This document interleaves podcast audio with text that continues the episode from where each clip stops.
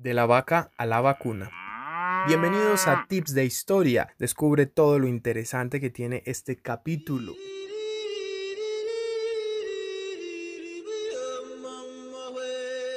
Estas dos palabras tan parecidas, vaca, vacuna, ¿por qué tienen similitudes? Eso es de lo que vamos a hablar hoy, una relación importante que nace del sistema inmunológico de las vacas.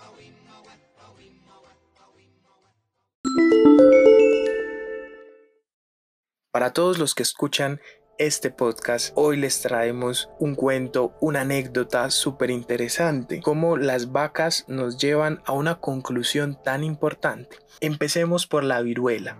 La viruela ha sido una enfermedad que desde la antigüedad ha ocasionado millones de muertos en la humanidad. Por ejemplo, en el siglo XVIII, la viruela mataba hasta 400.000 personas al año, el 60% de la población de esa época. Definitivamente no hay coronavirus que se le a la viruela.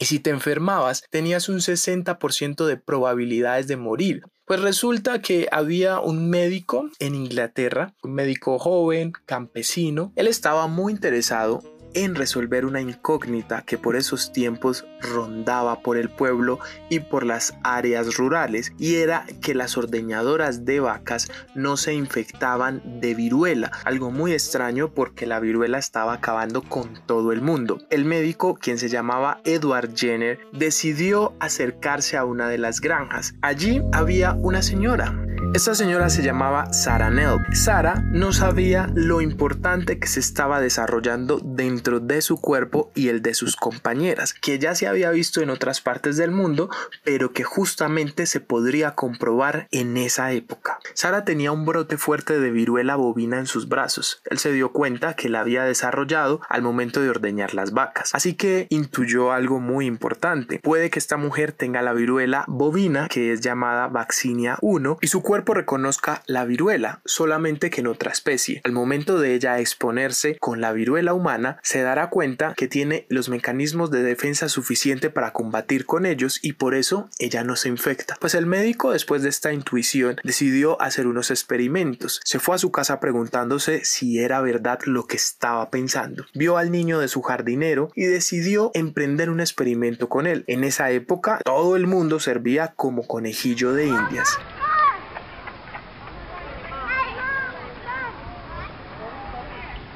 Al día siguiente, el médico Jenner decidió hacer cuatro incisiones leves en el brazo del niño. Allí introdujo un poco de la pus de la llaga de Sara. La introdujo dentro del brazo del niño y esperó a ver cuál era el resultado. A la semana siguiente, bingo, el niño se sentía mejor. Obviamente había desarrollado fiebre, pues no es tan normal que te introduzcan pus en unas heridas para que desarrolles inmunidad. Así que el médico se dio cuenta que lo que estaba pensando era correcto. Y bingo, pero decidió, por si las moscas, hacer 15 experimentos más y todas las personas desarrollaban inmunidad sobre la viruela. Qué interesante.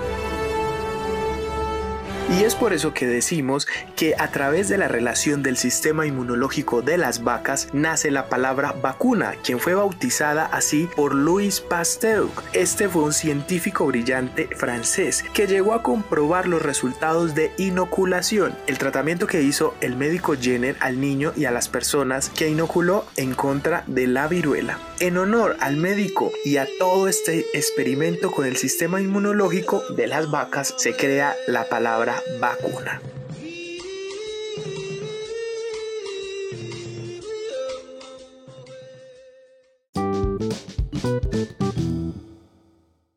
Les quiero contar qué es una vacuna.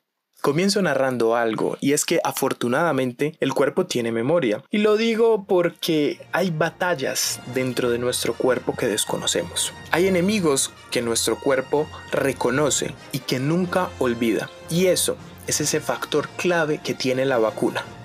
Y amigos, para reducir esto a algo simple, Pues imagínate que cuando a ti te inyectan una vacuna, te están dando a probar de ese virus letal que a futuro te puede dar. Eso es para que nuestro sistema inmunológico recuerde a ese virus y haga un expediente de él. Por eso si a tu cuerpo llegase a aterrizar algún virus, el escuadrón de defensa ya está preparadísimo para revisar los archivos y en caso de conocer ese virus, pues sencillamente lo va a neutralizar hasta hacerlo desaparecer. Eso es algo interesante a lo cual me refería. Afortunadamente nuestro cuerpo tiene memoria.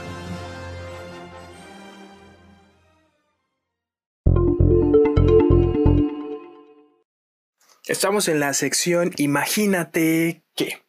Pues imagínate que las agujas se inspiraron en la inyección de veneno de las serpientes. Cuando estoy hablando de las agujas, me refiero a la aguja hipodérmica, que es la que se encuentra en la jeringa. Pues miren, las agujas hipodérmicas están inspiradas en la forma en que las serpientes expulsan el mortífero veneno de sus colmillos huecos. Y esto pues termina siendo una aguja hipodérmica.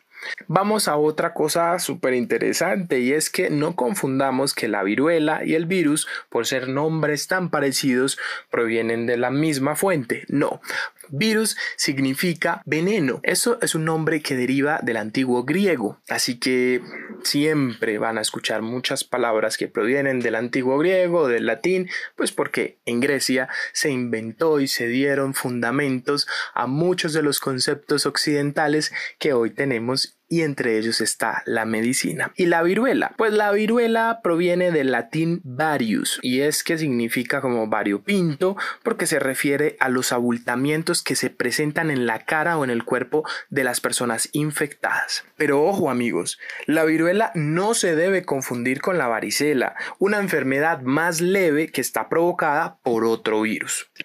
Así que no puedes confundir a la varicela con la viruela porque la viruela ya no existe. El último caso de viruela se presentó en 1977 y en Estados Unidos fue en 1949.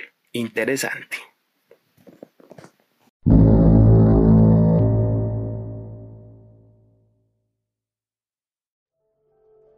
Como siempre hay casos de conspiración que nos rondan y la viruela hace parte de ellos. Se cree que la viruela está en algunos laboratorios alrededor del mundo esperando a ser suelta por algún científico malvado que ayude a algún gobierno a apoderarse del mundo. Es solamente una incógnita, pues esperemos que no sea así. Vamos en el siguiente segmento a mi reflexión.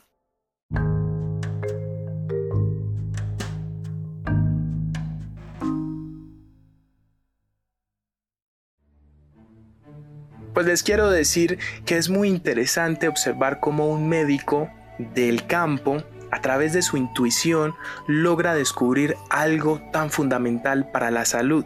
Aquí podemos apreciar cuál importantes son los pequeños actos dentro de la naturaleza.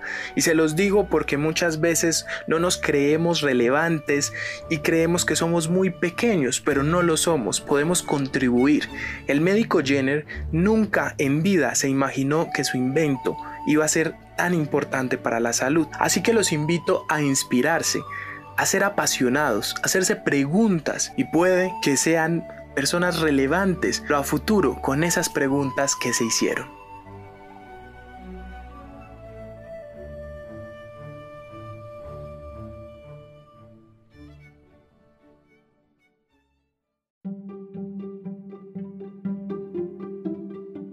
A todos los que escuchan este podcast desde este instante están invitados al próximo capítulo donde podremos escuchar la narración de la serpiente a la medicina sobre el misticismo, la magia y los mitos. Esos serán los protagonistas. Explicaremos el método estricto de comprobación científico que hoy día es clave racional y que deja por allá en el olvido lo esotérico, toda esa magia. Qué bueno ver esos contrastes de la medicina y poder llegar a conclusiones exactas de lo que tenemos contemporáneamente.